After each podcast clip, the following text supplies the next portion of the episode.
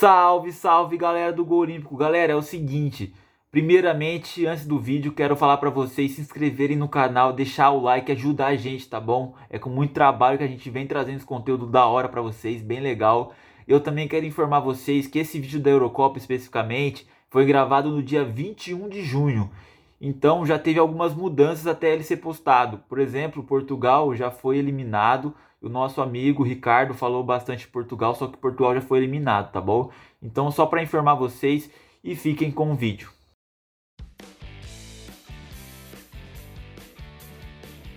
Salve, salve, rapaziada! Sejam bem-vindos ao Gol Olímpico Podcast aqui no YouTube, nosso encontro de toda semana, de muito debate, informação com entrevistas, com programas especiais. Eu sou Marcelo Lucena, estou ao lado aí da equipe Gol Olímpico Podcast com Murilo Galati, com Vitor Minatel e com Gabriel Galati também na coordenação das mídias e redes sociais. Como disse, o programa hoje é especial, porque trata da Eurocopa, o europeu, o campeonato, como se fosse a Copa do Mundo, né, dos clubes, a Copa do Mundo, na verdade, das seleções no continente, no velho continente. Muito bem, ao lado de Murilo Galati e Vitor Minatel, recebemos hoje aí o italiano Enrico de Marilli e também o nosso português Ricardo, que já fizeram parte aí do, dos programas anteriores do Gol Olímpico Podcast. Não é isso, meu caro Galati? Tá tudo bem?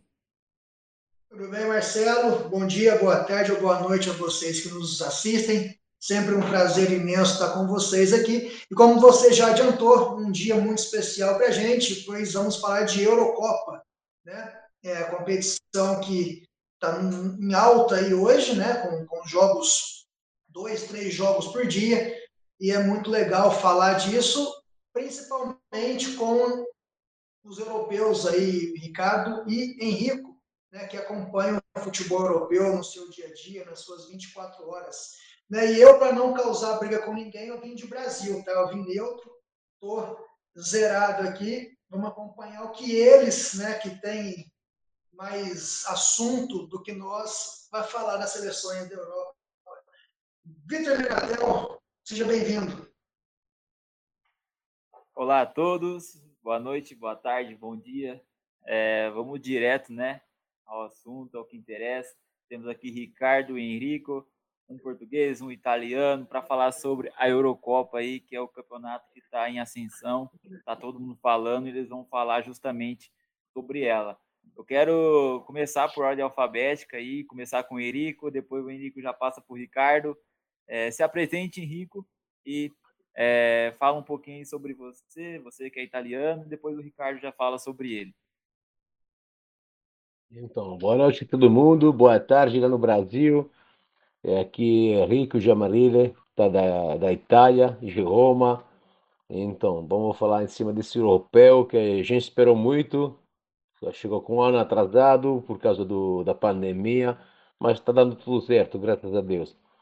Então, vamos falar ali como é que está dando no Portugal, da nosso amigo Ricardo.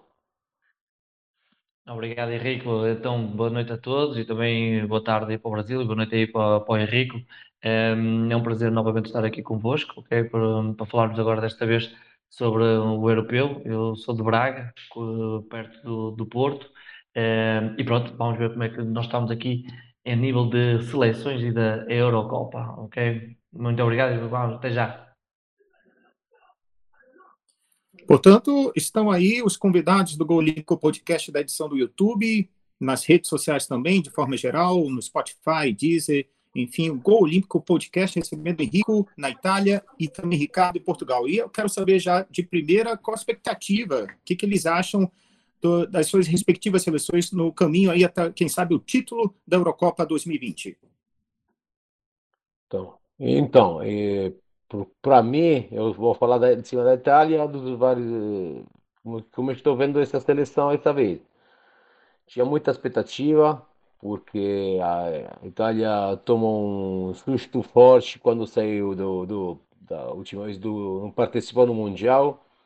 E o novo técnico muda tudo mudou, fez uma boa escolha, está fazendo uma boa, aqui é chamado de um bom grupo, um time, mesmo um time. Não, não, não tem craque, não tem mais o Baggio, o Del Piero, o Totti. Vamos ver se daqui a alguns anos vai sair um, um nova camisa 10. Mas agora ele está fazendo só um bom grupo de, de jogo. deixou todo o jogador que ele levou no europeu já jogaram nos três jogos. Sou o terceiro goleiro, não jogou nem um minuto ainda, mas está indo na frente. A expectativa da Itália, para mim, nessa vez, tá, vai dar para chegar bem na frente. Tem alguma seleção, a França me surpreendeu, não, não, não me surpreendeu, porque é sempre um, é cheia de craque, são todos jogadores maravilhosos. O Portugal é, tem um grupo de ferro, então sofreu um pouco com, com a Alemanha, mas agora tem que jogar tudo com a França. Ele também, a Alemanha, tem que jogar tudo no, no último jogo. E vamos ver se essas equipes vão, levantar a cabeça. Vai ser um bom europeu essa vez. Porque no final, tirando um pouco o Brasil, tirando a Argentina, é no final um pequeno mundial. As melhores equipes do, do mundo estão aqui.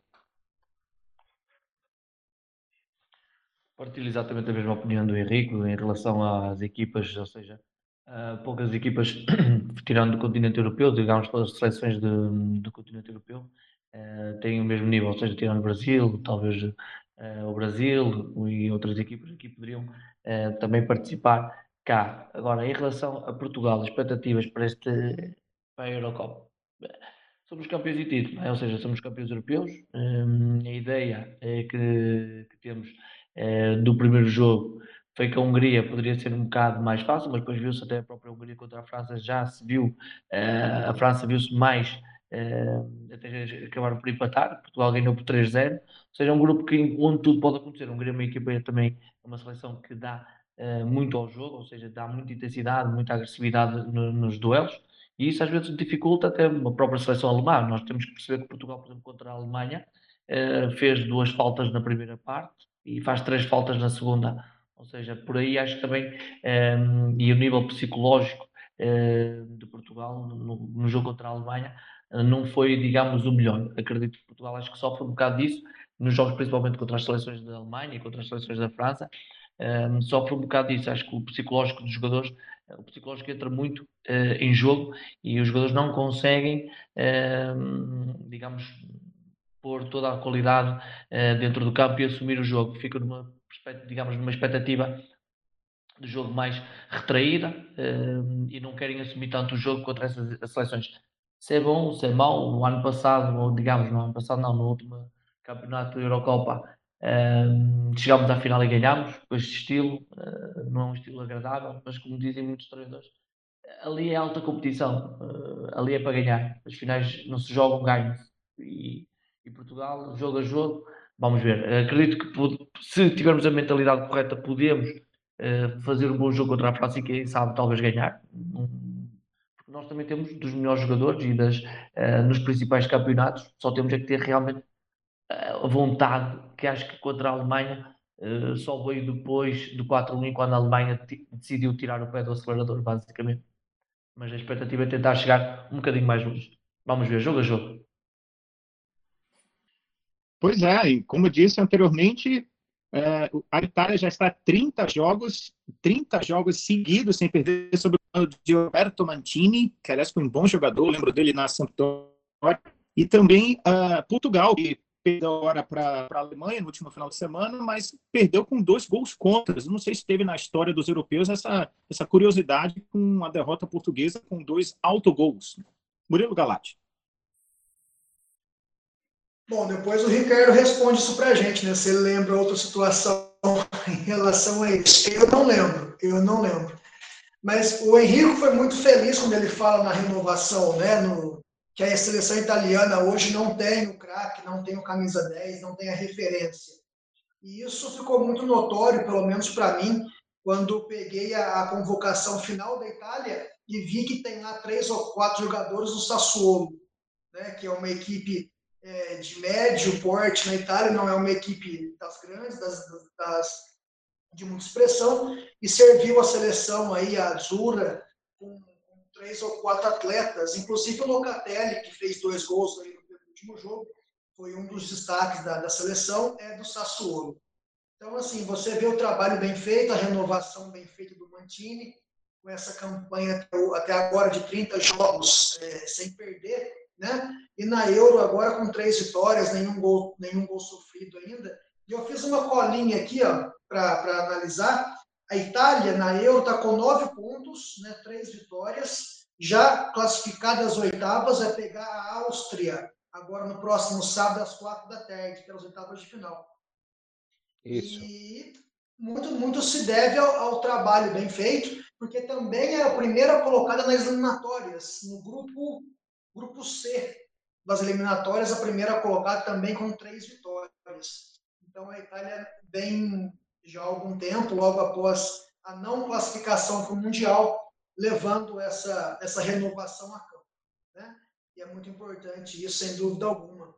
E Portugal também fazendo uma boa campanha, um grupo da morte, um grupo dificílimo, ganhou a primeira, fez o dever de casa, enfrentou uma Alemanha que é sempre difícil, e agora mede força com a França, né? mas já venceu a França na última Euro, na final, sagrando campeão, né? a seleção portuguesa.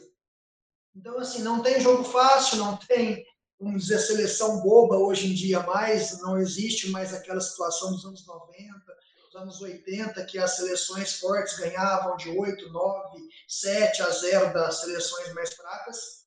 Então, realmente, o futebol hoje em dia tem essa atenção dobrada às equipes aí, aos jogadores, que o futebol acho que nivelou a nível mundial. Né? Logicamente que uma seleção ou outra tem um jogador que destaca mais que o outro, uma qualidade maior, mas se você comparar assim o nível, ele está bem, bem equilibrado, né? Tanto no futebol europeu quanto no futebol sul-americano também.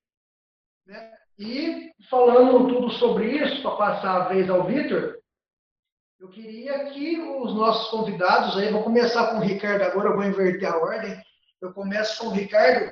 Ricardo, qual é a expectativa da, da seleção portuguesa né, para essa Euro? Você já falou que é jogo a jogo, que tem que, que dar o seu melhor, mas é, sendo atual campeão, né, o, defendendo o título, sendo também campeão da Liga das Nações, que também foi Portugal, né, uma, bem, uma, uma, crescente muito boa. Tem algum jogador em Portugal que ficou de fora, que foi questionado é, pela torcida ao treinador Fernando Santos, porque no Brasil, sempre que convoca para alguma coisa, fica um, dois de fora da briga aqui, né? Porque o Tite é louco, o Tite não convocou um e chamou outro. Em Portugal, teve esse jogador que ficou de fora e foi sentida a sua ausência? Ah, Murilo, é uma boa pergunta. É assim, cá em Portugal não houve muito, digamos, essa. Sabes que também, comparativamente com o Brasil ou outros, outros, outras seleções, Portugal, o grupo de jogadores é muito mais restrito, ou seja, vocês têm milhares e milhões, de, digamos, de pessoas, não é? E como tal, depois também tem vários jogadores espalhados por todos os cantos do, do, do, do mundo e também nas próprias, digamos, nas próprias equipas também tem vários jogadores que podem ser selecionados. Cá em Portugal, digamos, melhores foram quase todos convocados. Poderíamos depois, aí sim é que é o grande debate que tem sido cá em Portugal, o grande debate é o facto de haver jogadores que neste momento até estão a jogar a titulares e que não mereciam mediante a época que tinham feito.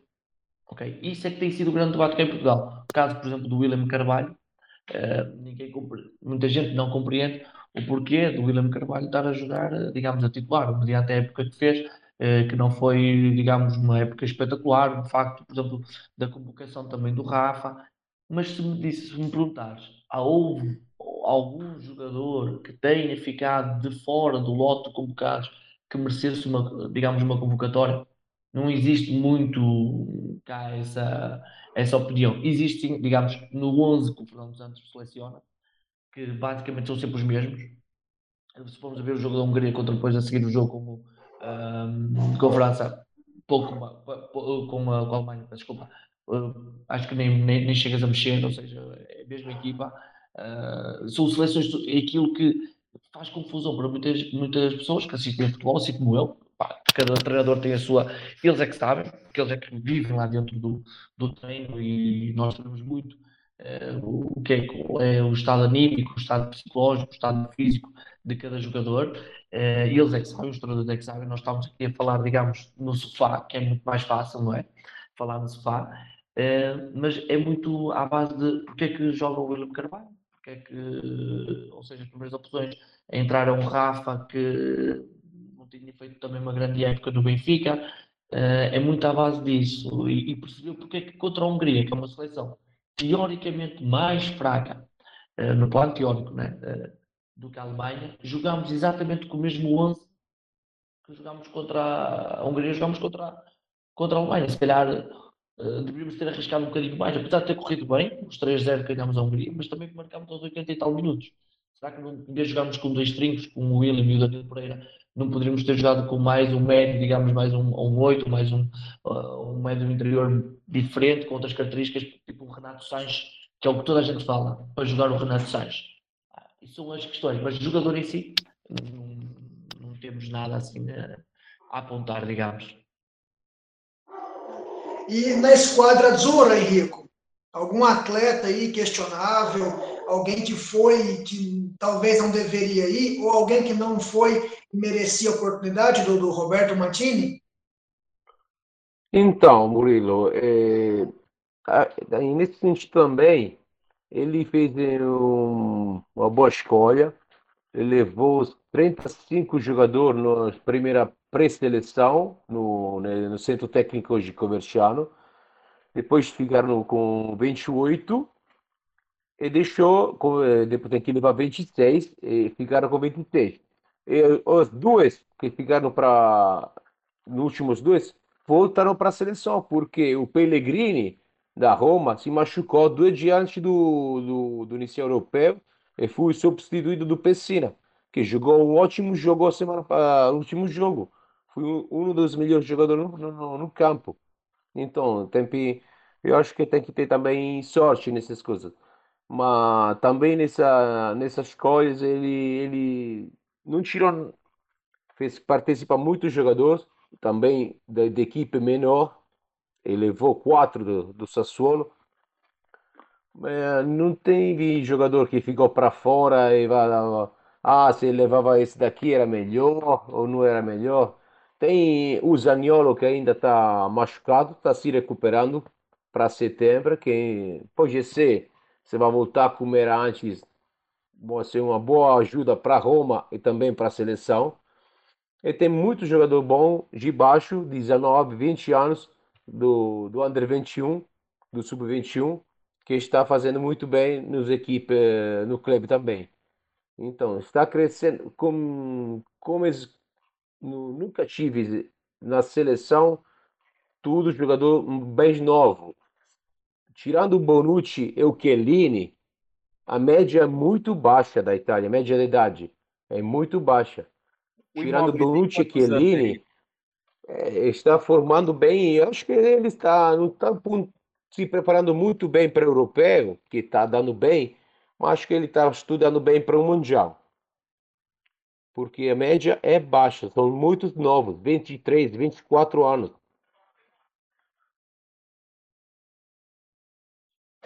A renovação é sempre importante, né? ainda mais quando, quando você vê uma Itália, né, uma tetracampeã mundial, ficar fora da última Copa, que foi muito sentido, não só pelos italianos, mas pelo resto do mundo Todo inteiro. Mundo. Né, ah, de não ver a Itália na Copa.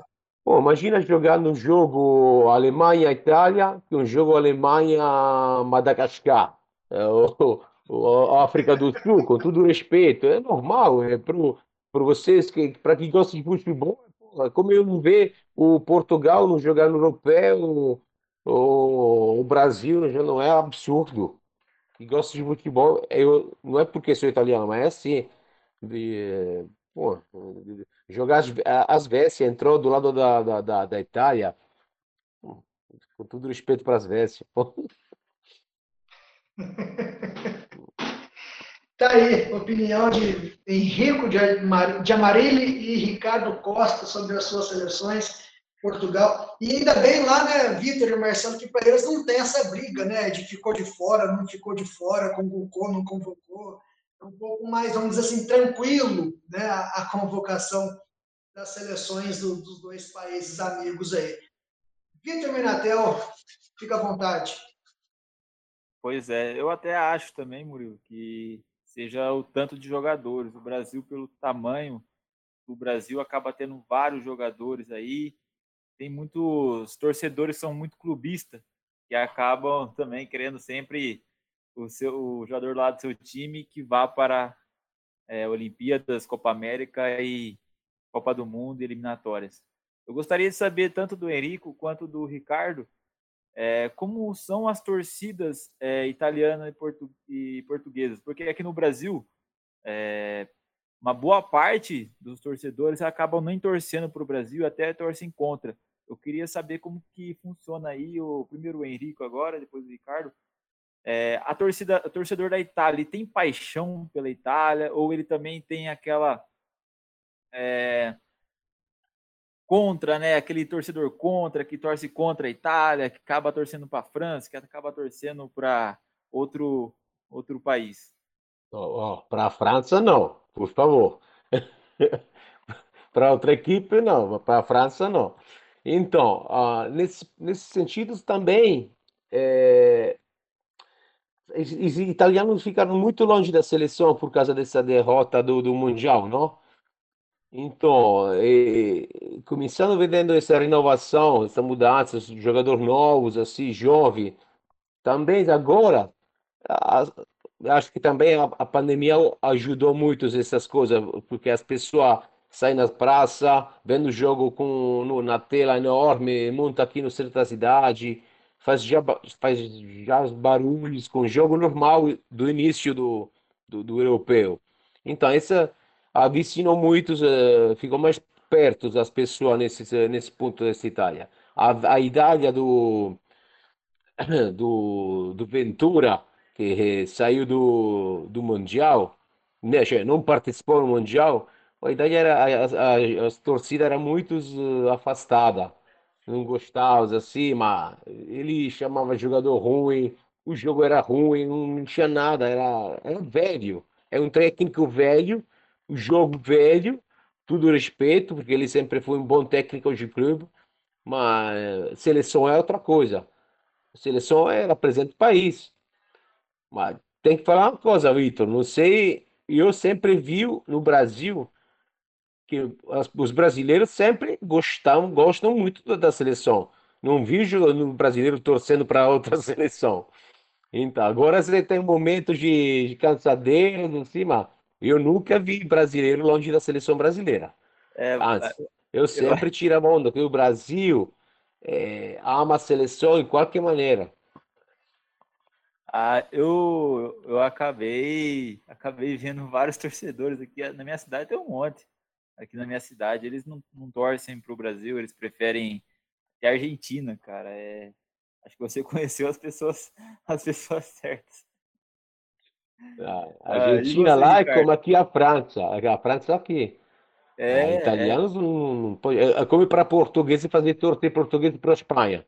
É, absurdo. E, e, e, não só, e mesmo pegando agora aqui um bocadinho no tema, e peço desculpa já por me antecipar, Uh, efetivamente é como o Henrique diz, cá, tipo, cá em Portugal é Portugal, não, não há torcer por outro, podemos não concordar, podemos dizer, pá, eh, desta vez ele pôs a pata na poça, uma expressão tipo cá portuguesa que é do género, poderíamos ter feito melhor, mas apoiámos sempre a 100% Portugal, não apoiámos outra seleção, é impossível isso acontecer porque uh, somos portugueses e é Portugal até ao fim e é, até morrer, porque é a nossa, a nossa equipa, é, são eles que nos estão a representar. Eu vou ser sincero, e, e pegando naquilo que o Henrique disse, quando nós estamos a representar a seleção, eu acho que qualquer um de nós, se nós estivéssemos a representar o nosso país, eu só não comia a relva se não fosse, se, se, se, não, se não desse. Porque eu ia deixar tudo aquilo que tinha dentro do campo.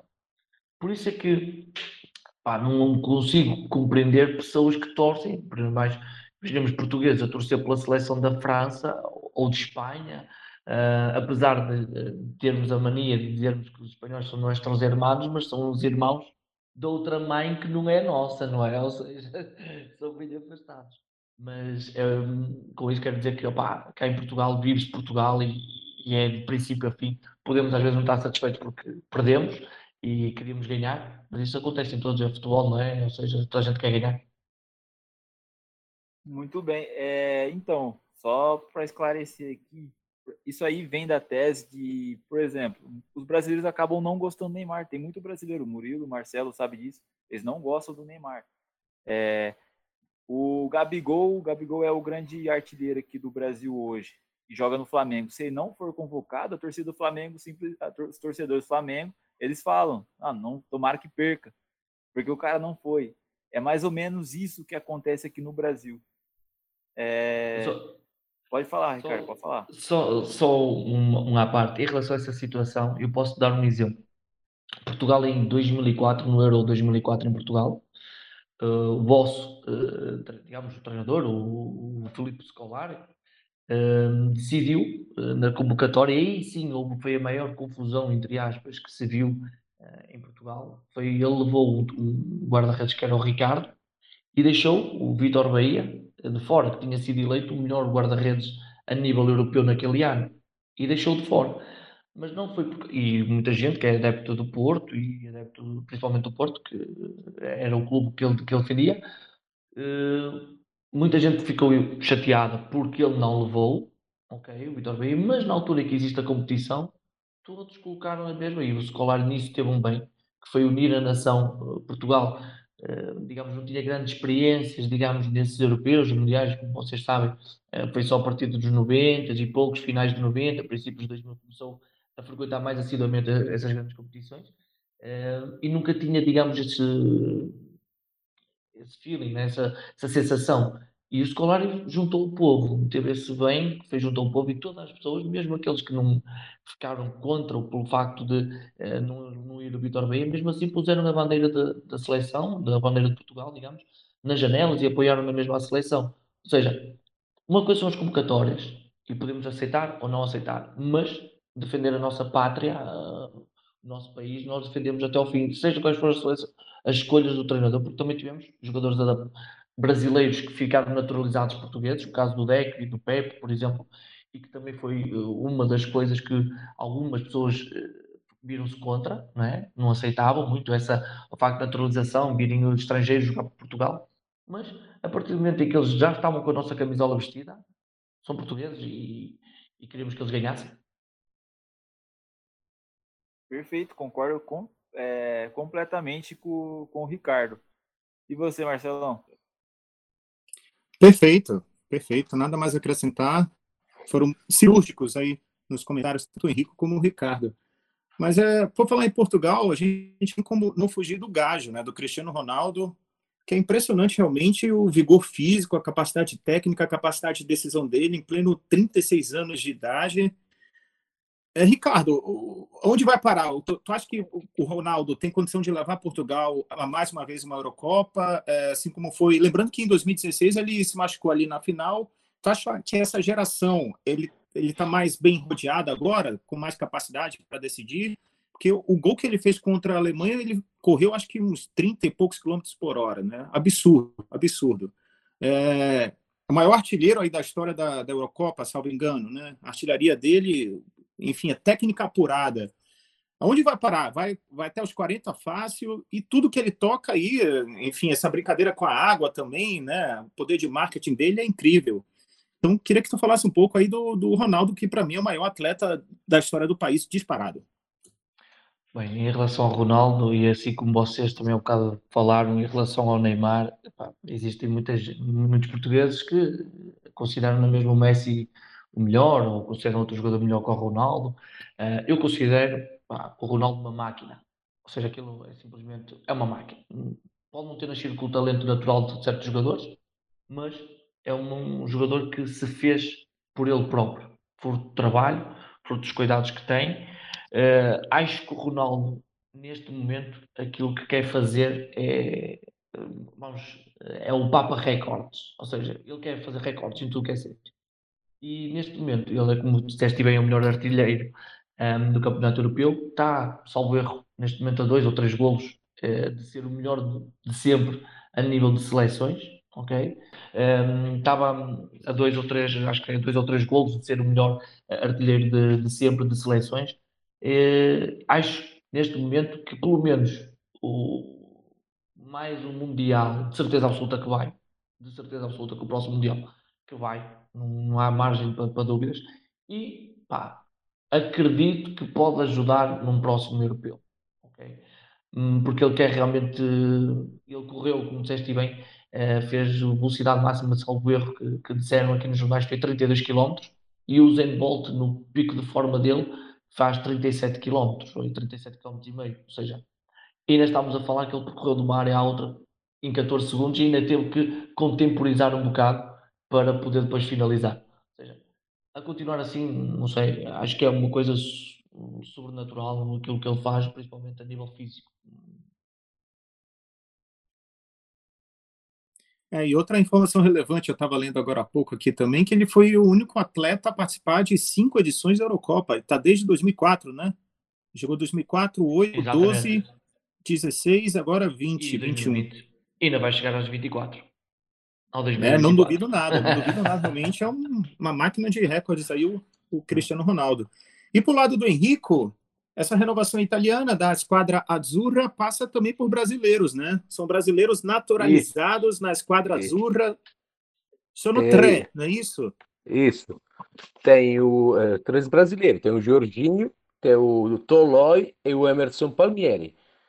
E, o Toloi e o, Jorgi, e, o Emerson e, começaram aqui na Itália, não, mentira. O Emerson começou no, no Palermo, depois passou para Roma, eh, fez um, um, bom campeonato e virou para o Chelsea. O Toloi do Brasil veio direto para Roma. Não gostaram, eu não achava ele ruim. Depois, agora na Atalanta, ele achou a sua dimensão. Fez um ótimo, são dois anos que ele está jogando muito bem. Fui naturalizado com os documentos. O Jorginho já tive, já estava com documentos aceitaram a chamada da seleção italiana, porque você sabe que se, se os documentos estão certos, você não aceita porque está esperando a seleção do, do seu país de origem. Pode ser, você escolhe a, a primeira seleção, é cura que depois vai ficar para toda a vida. Eles nunca podem jogar na, na seleção do Brasil agora. Então, eh, mas eles estão ajudando muito, muito bem. Jorginho é eco. Você pode falar que, mas não é um craque, não é um, é um ótimo jogador. O Jorginho que está lá no meio campo, é, um, desvio na inteligência maravilhosa, uma sua cabeça. Ele sabe, sabe onde chega a bola antes de pegar a bola, sabe já já deixou o jogo já pronto para o meio campo, para o volante. Já é ótimo jogador. Eu acho que ia dar muito bem, se ia dar muito bem na, na seleção brasileira ele. Mas foi roubado para a seleção italiana. É, e não é o primeiro, né? Eu lembro, acho que o Thiago Mota lá atrás Thiago também, né? Mota, Mafuruz, é, mas o tempo de Sivori, pô, é, são muitos que brasileiros, voltar... argentino, argentino. Se você é, voltar só, só um pouquinho mais no tempo, temos também Mazola, né, que jogou inclusive pelas duas seleções, a brasileira e depois jogou pela, pela italiana. Naquela época Sim, podia fazer isso ainda. Isso mesmo, na época podia, agora não pode mais não. É isso mesmo. Então, e a recepção do público é. Ah, é mais é, como, como é ele falou, comum, eles Ricardo, de boa. Bota a camisa, é, é jogador da seleção, representa o país. Não é problema de, que aqui é chamado de oriundo, que é, que é misturados, que é italo-brasileiro, italo-argentino, italo-americano. Não é? Bota a camisa da seleção, ele está jogando para meu país, para a seleção. Então, nesse momento, é, não, não é problema não de... Assim, aqui, você sabe muito bem, aqui na Itália, é um dos lugares mais onde o clube é mais forte que a seleção. Que torce para Roma, para Lazio, Juventus, Milan. Mas essa vez, pô, tô, você fez gol o Immobile, que é o jogador da, da Lazio, eu sou, sou, sou torcedor. Eu levanto para da cama, eu levanto do sofá. É, seleção é seleção, é outra coisa. Não é, Kleber? Esse negócio de internacionalização, eu lembro da, da Internazionale, quando foi campeã da Champions, da, o ano da tripleta, não tinha nenhum italiano. A Internacional era a base era sul-americanos, Murilo Galati, brasileiros e argentinos. E argentinos. Agora Galati, muitos argentinos. Muitos argentinos. O próprio Mauro Camoranesi, também campeão em 2006, era né, ítalo-argentino. Ítalo-argentino. Mas Galati, desses desses três brasileiros, o que, que tu acha que faria mais falta, que se encaixaria no atual no, no atual time do Tite, no, da seleção brasileira? Se esse teria vaga, né? Bom, como o Henrico já falou, sem dúvida alguma, o Jorginho, né? O Jorginho é, é o diferencial ali, aquele cara que consegue cadenciar um pouco o jogo, tem a posse de bola, consegue, é, vamos dizer assim, encaminhar o jogo, né? Faz a ligação do meio ao ataque, do, da defesa ao ataque. E o Tolói, como o Henrico disse, é uma surpresa tremenda ele naturalizar italiano e jogar na seleção italiana. Tomoya começou aqui no Brasil, no Goiás, depois ele foi para o São Paulo, fez razoavelmente temporadas no São Paulo, não era e logo depois para a Itália e agora está defendendo a Azura, né? Então, não, sinceramente, não teria lugar na, na, na, seleção brasileira, é a minha opinião. E o Emerson também, apesar de, de, de boa campanha na Europa, né? passagem pelo Chelsea e tudo mais. Também não vejo o Emerson jogando na seleção brasileira. Talvez sim, talvez não, mas sem dúvida nenhuma o Jorginho encaixaria legal para cá. Né? E aproveitando já os dois com a gente aqui, é, Portugal ainda tem uma grande chance, né, o Ricardo, de, de pelo menos ficar entre o. Se não, se não vencer a França, se empatar com a França, pode entrar a terceira vaga. Terceira vaga, é, vamos dizer assim, classifica quatro melhores terceiros colocados. Né? E a expectativa da seleção portuguesa, vou voltar nesse assunto, que é o atual campeão da Euro, pegar um grupo da morte desse e classificar em terceiro lugar, você acha que daria alguma situação, é, vamos dizer assim, desfavorável a, a seleção portuguesa, que, em questão de grupo, em questão de confiança, ou você acha que classificou em terceiro é outro campeonato, oitavas de final é mata-mata e segue o barco? Eu vou aqui brincar um bocadinho com a situação. Eu acho que Portugal está a fazer tudo o que é possível para ficar em terceiro lugar, porque no último europeu ficou em terceiro também na fase de grupos e foi campeão. Por isso eu acho que Portugal está naquela do vamos ficar em terceiro e depois vamos ganhar aquilo tudo. Uh, pá, é, para passar da brincadeira, acho que Portugal, pronto, uh, é assim, é um grupo complicado. Já sabemos que é um grupo complicado à partida, que é um grupo de Portugal uh, ganha a Hungria 3-0. Toda a gente achava que até o jogo ia ser fácil. França empata com a Hungria. França ganha a Alemanha. Portugal perde com a Alemanha, ou seja, Nunca sabíamos se provavelmente a Hungria não vai empatar agora com a Alemanha, até pode ganhar a Alemanha. Não sabemos. Isto eh, é um grupo que está muito, digamos, confuso, né? vamos assim dizer. Mas, é, assim, o que interessa, muito sinceramente, nem que seja em terceiro lugar, passarmos. Depois ao mata-mata, como o Escolar sempre falou. E mata-mata, acho que aí Portugal é, é muito frio. É um bocado. É, não tem medo de ir, ao, nem que seja aos penaltis ou o que for vimos na última edição, eu acho que Portugal, na última edição, depois também me corrige isso, Murilo, mas talvez acho que ganhou um jogo nos últimos, eh, um jogo dentro dos 90 minutos regulamentares. No, o resto foi quase sempre tudo empates, decididos nos penaltis ou no prolongamento. Já contra o que foi campeão contra a França, na final, foi igual. 90, empate, foi ao prolongamento e ganhou com um gol do Éder, que ninguém diria que seria possível sequer o Éder uh, chutar uma bola à baliza, vamos assim dizer, não é? E a realidade é que ele entrou e marcou. Acho que foi, digamos, os astros estavam todos alinhados naquela altura e se calhar, voltar um bocadinho atrás, o povo português, acho que tinha, desejava era que o Éder também pudesse ter sido convocado. Merecia pelo menos estar lá a acompanhar porque, um, ehm, digamos, deu-nos a maior alegria como povo português e, e bom, bocado também buscar um bocadinho só rapidamente aquilo que o Henrique falou. Repara bem que no Euro 2016 em Portugal, os organizadores das principais claques organizadas, não vou falar do Benfica porque o Benfica não tem uma claque organizada, um, mas os principais, uh, digamos, os líderes das claques organizadas no Porto, do Benfica, do Porto, desculpa, do Sporting eh, e de outros, de, de, como Braga e por aí fora, eh, Guimarães, juntaram-se para fazer uma claque da seleção. Ou seja, estamos a falar em equipas, Porto e Sporting, uma coisa com um Flamengo e um Fluminense. Por exemplo, um Flamengo e outra equipa qualquer que seja muito rivais do Flamengo. Juntaram-se, os líderes juntaram-se e formaram uma claque só de apoio à seleção para nós percebermos que aqui não existe, digamos, os jogadores do Benfica, ou esquece, é mesmo os jogadores portugueses, é de Portugal e é para ganhar. Bacana, muito legal essa, essa colocação sua da, da que reuniu né, as torcidas principais e fizeram uma para torcer pela seleção portuguesa. Excelente isso. Seria muito legal se no Brasil realmente tivesse isso também, para acompanhar os jogos da seleção brasileira.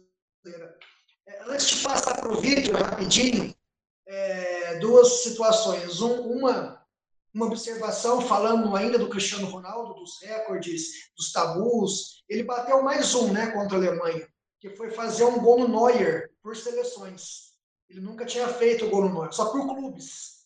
Né? Agora, por seleções, foi a primeira vez que ele fez um gol no, no Neuer. Então, mais um tabu quebrado, mais uma, uma situação que ele passou.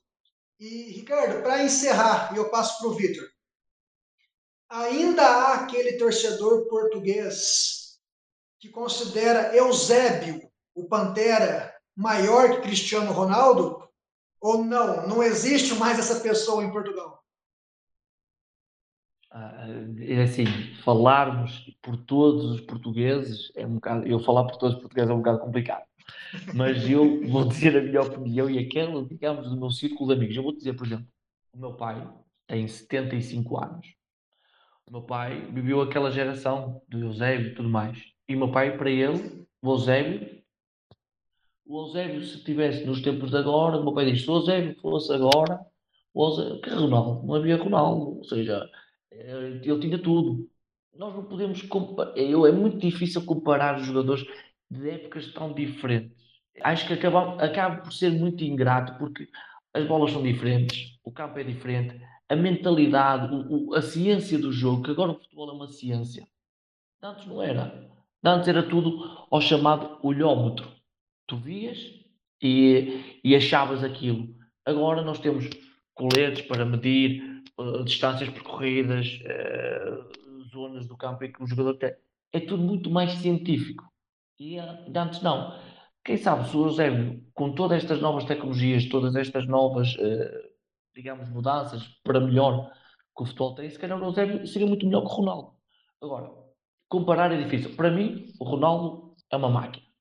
Pronto, fez-se, ah, começou um jogador normal, digamos normal, um bocadinho dotado acima da média, tipo um boss do género de, um Denilson daquele tempo, ou seja, muito brinca na areia e tudo mais, mas que depois transferiu todo esse, digamos, brincar, aquela magia que ele tinha, para algo mais foco, mais objetivo, fazer golo. E ele é obcecado por golos, ponto final, não é? Para ele a finta é importante, mas mais do que isso, é marcar golos. Ele, se tiver a oportunidade, vai marcar. Ponto. E é para isso que ele. Tá certo. Está aí a opinião do Ricardo Costa. Logicamente que o pessoal mais antigo é apaixonado no Eusébio e o mais novo no Cristiano Ronaldo. Assim como no Brasil tem o Pelé e o Romário, o Pelé o Fenômeno, né? enfim, o Neymar e o, e o, e o Fenômeno, isso vai ter para sempre. Vitor Minatel, é com você. É, no Brasil também tem esse tipo de comparação, né? Em todo lugar, eu acho, pelo jeito. Então, eu gostaria de saber agora do Ricardo se essa geração aí de Portugal, que tem o João Félix, que ainda tem o Cristiano Ronaldo, é, Bernardo, o, você acha o Rubens, Rubens Dias, né, que também é de Portugal, você acha que essa geração aí é uma das melhores da história, Ricardo?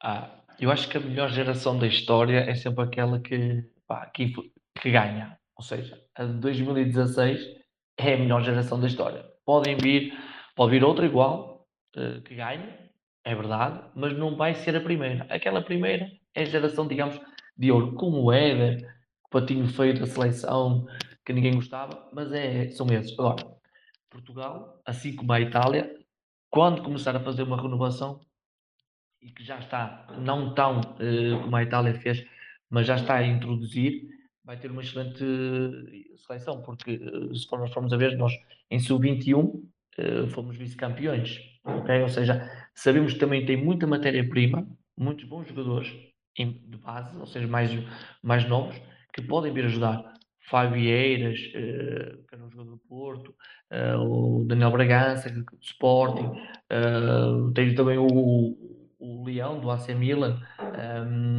Então, ou seja, temos vários jogadores que estão aqui na calha mesmo para entrar na seleção. Agora, claro que neste momento tens o Ruben Dias, que foi considerado o melhor jogador da Liga Inglesa. Okay? Tens o Pepe, que é um dos melhores centrais ainda, com 37 anos, que é um dos melhores centrais que, que temos. Grande lacuna da seleção, para mim, são os laterais, como o Cancelo de fora devido ao Covid, ficámos ali descalços. O Rafael Guerreiro, há quem goste, pronto, eu não acho, não é nem muito bom nem muito fraco, ou seja, é mediano. Assim como o Nelson Semedo, acho que principalmente aí nos corredores laterais é onde a seleção tem mais dificuldades. A nível do meio campo, João Félix, uh, um jogador pronto, que tem qualidade, uh, não vamos dizer que também para já é um fora de série, não é, mas é um jogador com muita qualidade. Uh, tens o Bruno Fernandes, que também fez uma excelente época no Manchester United. Tens o Renato Sanches, que ajudou no Lido a ser campeão. Ou seja, tens vários jogadores, juntamente com o Danilo e, e outros, uh, na seleção que fazem uma, um uma boa equipa. ok? Ou seja, ainda tens mais depois na base. Acredito que uh, vai, vai dar para fazer uma boa seleção daqui a quatro anos. Só queira que mesmo que o Fernando Santos decida mesmo, sabíamos que vai ter que acontecer com a Itália, provavelmente. Porque é, é tudo isto às vezes é, é necessário, às vezes é necessário darmos um passo atrás para conseguirmos dar dois à frente. E se calhar a Itália apercebeu-se no último Mundial que precisava daquela mudança, por facto de não ter conseguido, se calhar precisava da mudança e obrigou à mudança. Se a Itália até se calhar se entra no, no Mundial, se calhar até não surge esta mudança e não surge esta seleção. Ou seja, as coisas acontecem por algum motivo. E às vezes é preciso dar um passo atrás, reorganizar, reestruturar e começarmos novamente, uh, digamos, a partir pedra, né? começar a trabalhar uh, e para chegarmos a bom porto. Mas a seleção tem, Portugal tem uh, bases para poder ajudar depois no, no, futuro.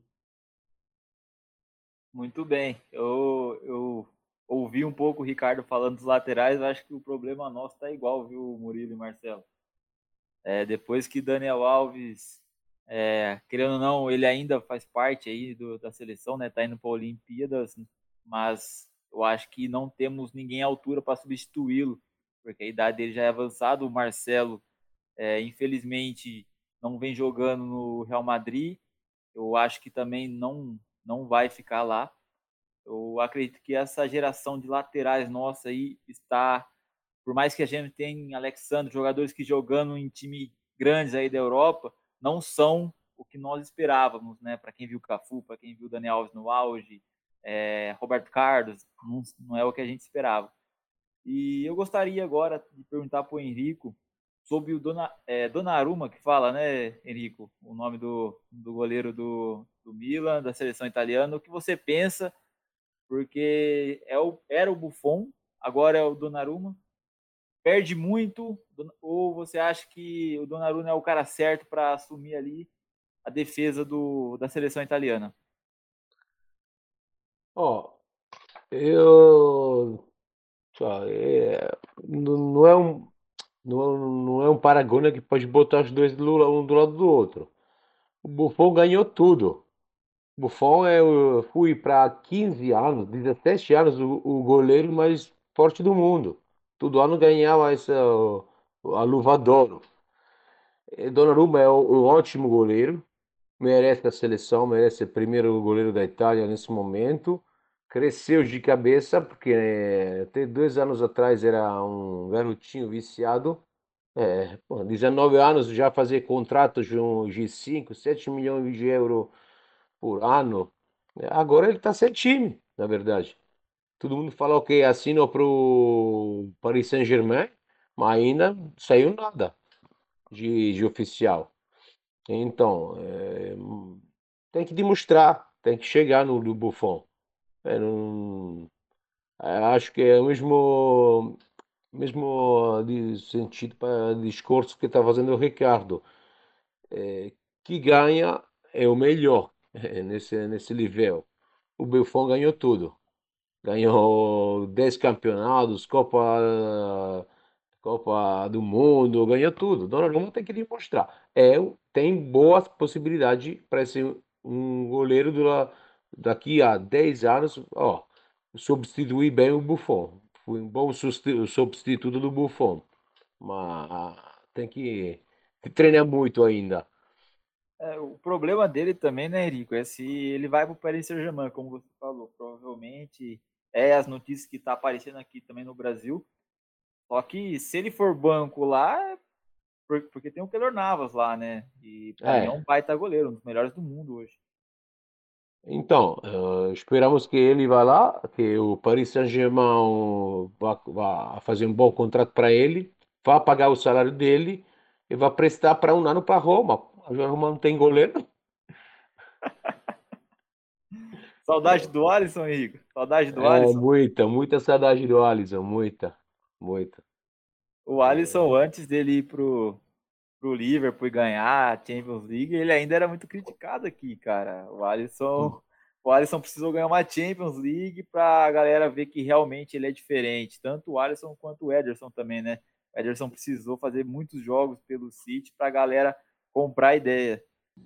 Bom, então é, eu tenho curiosidade ainda com a esquadra Azurra para saber do Henrico como é que é essa sinergia? Porque o público voltou aos estádios agora, né? Como é que tu está vendo a participação do público, a empolgação com a Esquadra Azzurra na hora do hino de Mameli? Como é que tá?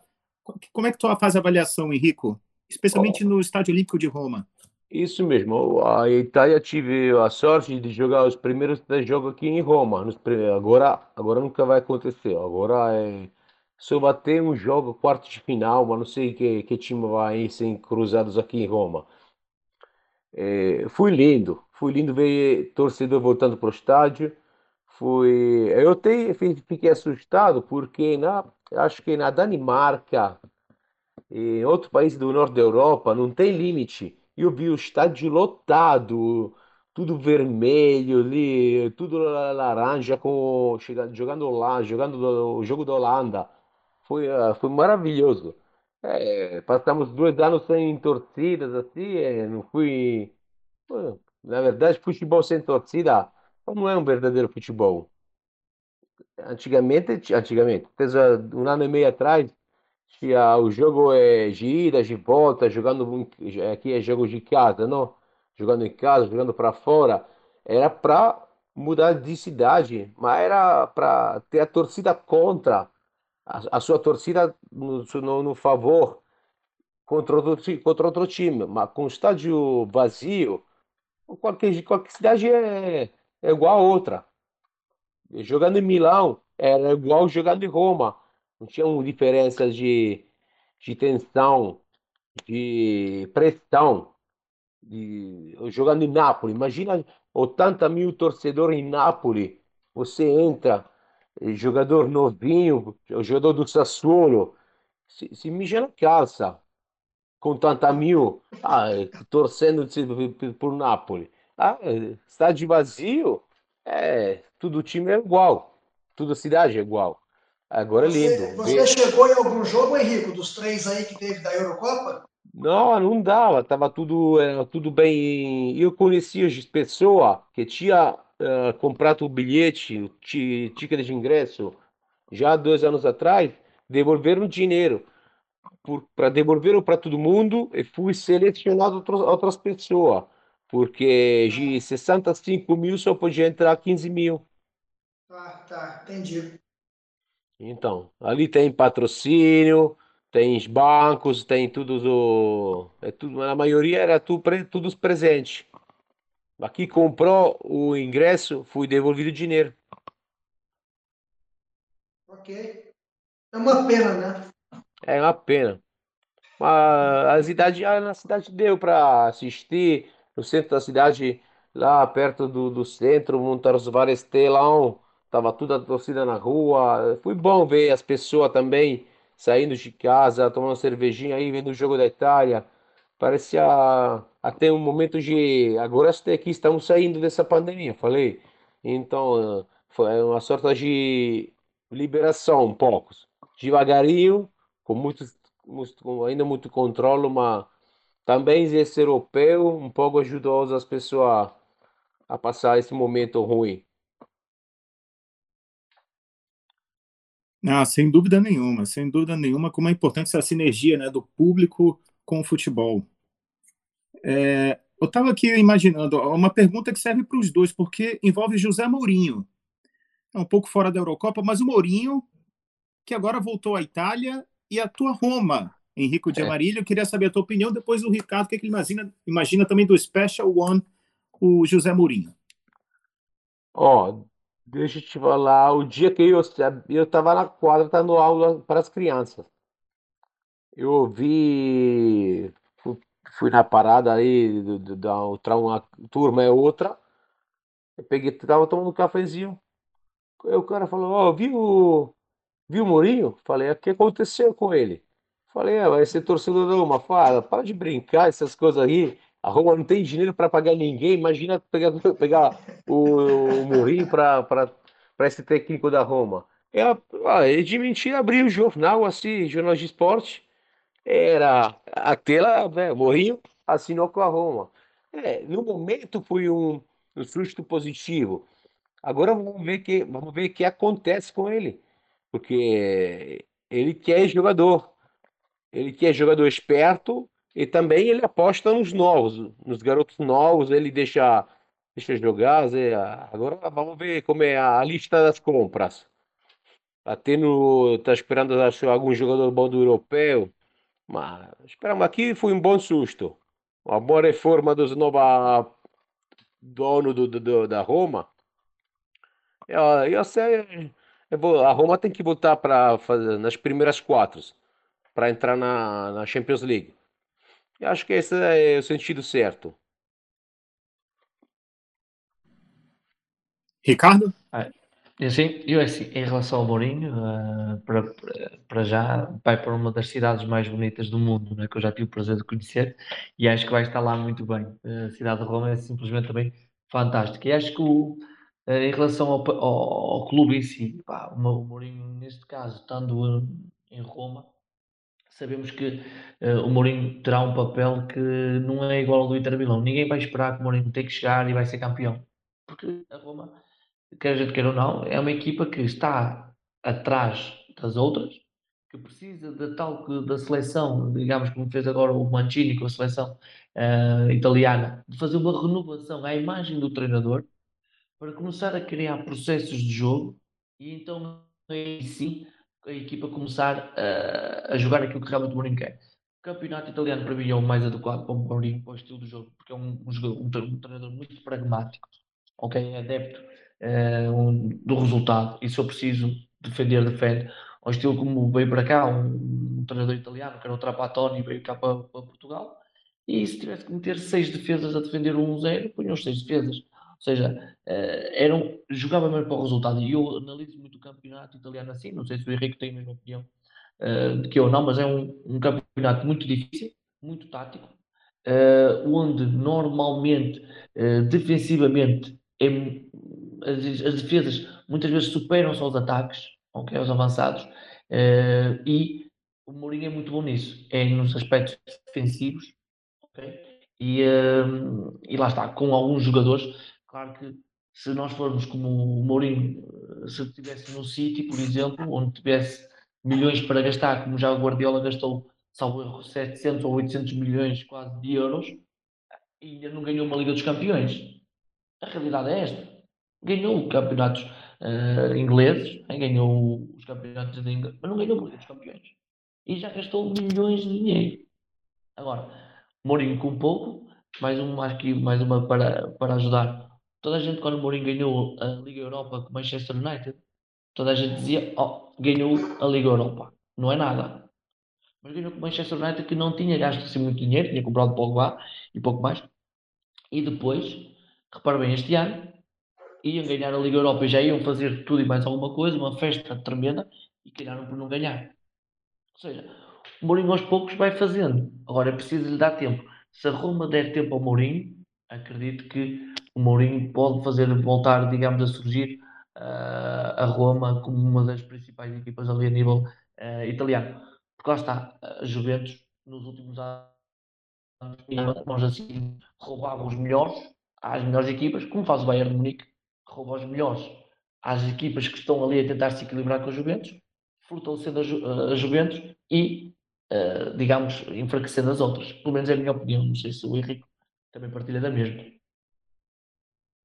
Então, não, mas mesmo eu penso assim, como você, Ricardo. É, tem, quem, tem equipe, a Juventus mesmo, você falou da Juventus, mas a Juventus só ganhou, conseguiu ganhar campeonato italiano. Apostou muito dinheiro, investiu muito dinheiro para Ronaldo, para também outros. Esse ano comprou Delight, 70 milhões de euros. Ah, no final não chegou na, na Copa da na Copa da Europa. Então, eu, todo mundo, quando chegou o Mourinho, essas chamadas aqui, uh, mídia, não, falaram, todo mundo, ah, mas são anos que não ganha, são anos que não ganha. Ué, só, só abrir jornal, você pode ver, nos últimos cinco anos, ele ganhou cinco títulos. Cinco anos, cinco títulos diferentes com o Chelsea. Chegou, só fui mandado embora do Tottenham, porque ele entrou no ano já com o ano começado, fui mandado embora e tinha para jogar a final. O Tottenham fui mandado embora antes de jogar uma final. Ele falou, ele fala aqui na entrevista, ele fala: "Eu tenho 27 títulos e meio, porque um, uma final não me deixaram jogar. Ele, ele ganhou a final, mas não deixaram ele jogar. Então, é, é isso mesmo, Ricardo. Eu espero que aqui a cidade, a torcida, mas a, a, a propriedade, o dono, dá um tempo para fazer um bom projeto de renovação de três anos, dois, três, quatro anos, para voltar a Roma no, no nível deles aqui na Itália também na Europa. Não para ganhar muitos, mas já como ganhar um, uma Copa Itália, uma Copa Europa, um, uma Europa League, assim, devagarinho é importante dar o tempo para ele. Deixa-me só dizer uma coisa, Murilo, depois a seguir já podes continuar. Só para aqui retificar, a Juventus só não foi campeã na Liga dos Campeões porque perdeu contra o Grande Futebol Clube Porto, que é a minha equipa que eu torço em Portugal. Foi só por causa disso. Graças a Deus. Esse pequeno detalhe, esse pequeno detalhe que tinha pedra no sapato, que era o Futebol Clube do Porto. Galate, o que, que, tu acha aí do Mourinho vai dar muito pano para manga, né? Um português aí tentando voltar ao estrelato na Itália, onde ele teve muito sucesso, mas na outra vez foi em Milão, agora na Cidade Eterna. Bom, o Mourinho é comentários, né? Eu acho. O Mourinho passa por uma fase de, de reconstrução dele mesmo, vamos dizer assim. Igual o Henrique falou, fez até um bom trabalho no Tottenham, não deixaram ele continuar, e o Ricardo também foi muito feliz quando fala que se a Roma deixar o Mourinho trabalhar, certamente terá sucesso. Porque ninguém esquece né, o que sabe, ninguém ninguém fica ruim de um dia para a noite. Né? Então, o Mourinho já mostrou e provou várias vezes, até hoje, uma grande referência no futebol mundial. Né? O José Mourinho, assim como o Guardiola, assim como o Klopp. E acredito que trabalhando na Roma, com uma boa estrutura que tem, o, o, o estádio olímpico maravilhoso que ele é, a motivação de trabalhando lá, certamente vai dar um bom trabalho né, na, no, na Série A da, da italiana. Eu tenho muita esperança do, do Mourinho levar o futebol italiano novamente, aquele futebol que nós, né, Marcelo, sentimos tanta saudade assim do, dos anos 90 e dos anos 2000 na Itália. É, Para não prolongar muito, tá? a gente já está chegando, apesar de querer falar sobre futebol europeu aqui a noite toda. É, Henrico, muito obrigado mais uma vez pela participação, pela boa vontade de estar aqui com a gente. O Henrico já é quase, né, Marcelo, parceiro nosso aqui, o, a terceira ou quarta participação dele. Ele é ah, entrevistado, ele, é, sócio fácil. Ele, é, ele é intérprete, né? Ele participa chamando o pessoal na Itália para ajudar a gente. Então, ele joga em todas as posições, mesmo. ele está ali no meio-campo, domina o meio-campo. o Jorginho. É o Jorginho. Jorginho. Então, só tenho a agradecer, Rico. Obrigado mais uma vez aí pela participação. Sem dúvida, muito, muito boa a sua participação sempre. É, meu amigo de longa data, Ricardo, também, a segunda participação dele agora pelo YouTube, né? Agora mostrando a sua carinha aí a todo mundo que está nos assistindo. Muito obrigado pela participação. Não sei se vais conseguir ganhar muitos subscritores à conta desta cara, mas espero bem que sim. vamos, vamos ter alguns inscritos portugueses e italianos agora, quem sabe. E você, Marcelo, muito obrigado também pela participação. É muito legal sempre estar com, com você, com o Peter Minatel aqui, Gabriel Galati. E é isso, podcast Olímpico. A minha parte fica por aqui hoje. Eu deixo meu agradecimento a todos vocês e passo a bola para o Marcelo Lucena fazer as últimas considerações. Um abraço a todos, muito obrigado. Como é que é, Marcelo? Nós aprendemos né, o CCC. Curta, compartilhe comente, por favor, o podcast Gol Olímpico nas redes sociais aí agora no YouTube. Com certeza, ativar as notificações aí no o sininho, né, do Instagram, do, do YouTube também, para acompanhar as novidades aí do projeto Gol Olímpico. E aqui os agradecimentos especiais a Ricardo Costa, Henrico de Amarilli, nossos parceiros aí do, do projeto Gol Olímpico. O Henrico é já na quinta, sexta participação, e o Ricardo aí também participando outra vez. Muitíssimo obrigado a todos. É, Murilo Galati, muito obrigado a Vitor Minatel, Gabriel Galati. Uma última questão é para o Ricardo. Tu acha que o Fernando Santos, o treinador, já está com prazo de validade? Seria bom já Portugal já antever, já procurar um outro nome, de repente um treinador internacional? Vou ser muito sincero, boa, boa questão essa também. É assim, neste momento, se Portugal for, uh, for eliminado, pode pensar uh, em fazer uma renovação. Acho que chega a um ponto em que o ciclo, e se calhar muitas vezes a mensagem do próprio treinador para os jogadores já não passa. Ok? É preciso fazer uma renovação. Nós todos somos treinadores e sabemos que às vezes nós estamos a falar para o mesmo grupo de atletas e uma mensagem que no início passava, depois ela já não passa. Porque é novamente repetido. E aquilo já não é visto da mesma maneira. O primeiro impacto já não é criado. Acho que, nesse sentido, deveria mudar. Se ganhar, como é que. Imagina que somos campeões. Como é que vamos mudar um treinador que é campeão? Só se fôssemos todos. Duas vezes campeão e vamos mandar o treinador embora. Acho que deve continuar. Agora, que a seleção vai precisar de fazer uma renovação, vai, isso é, isso é um facto.